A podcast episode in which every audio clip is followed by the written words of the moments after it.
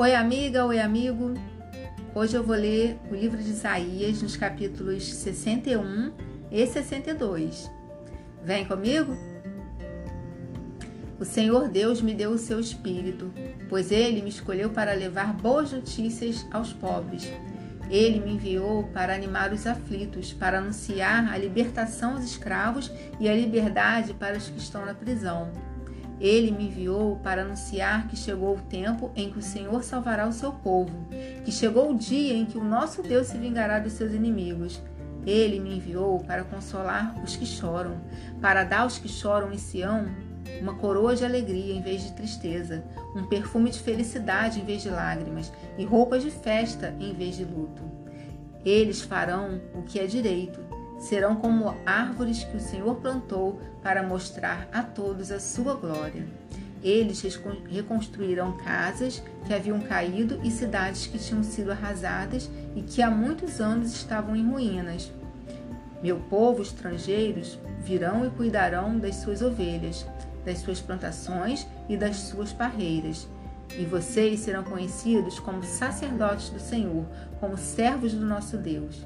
As riquezas das outras nações serão de vocês, e vocês se orgulharão de serem donos dessa imensa fortuna.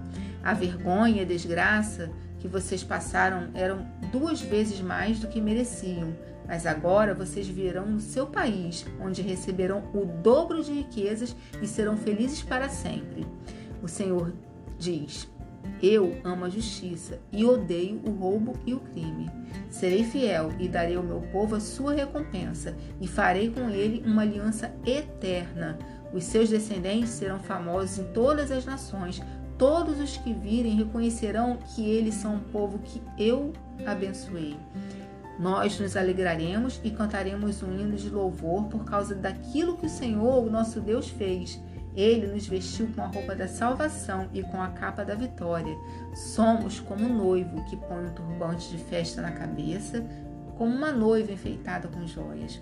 Assim como a terra faz crescer as árvores e no jardim o chão faz brotar o que foi semeado, também o Senhor Deus fará com que brote a sua salvação e todas as nações cantarão hinos de louvor a ele.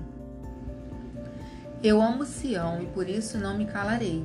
Não descansarei até que a sua vitória brilhe como o sol e a sua salvação brilhe como uma tocha acesa.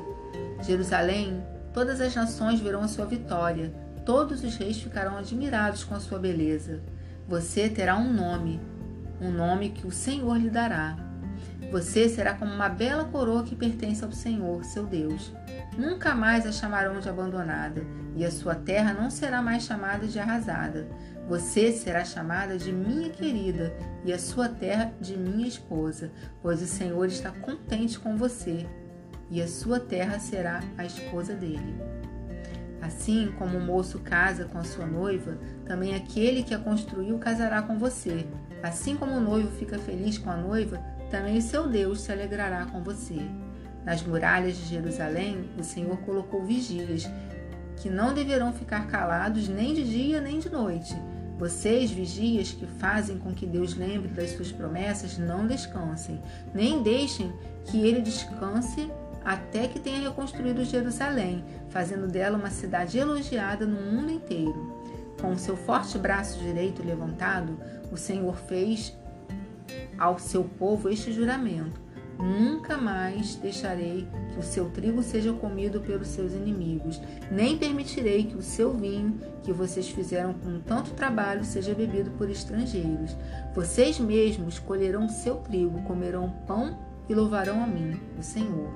Vocês mesmos colherão as suas uvas e beberão vinho nos pátios de meu templo. Moradores de Jerusalém, saiam da cidade, preparem um caminho para o seu povo que está voltando.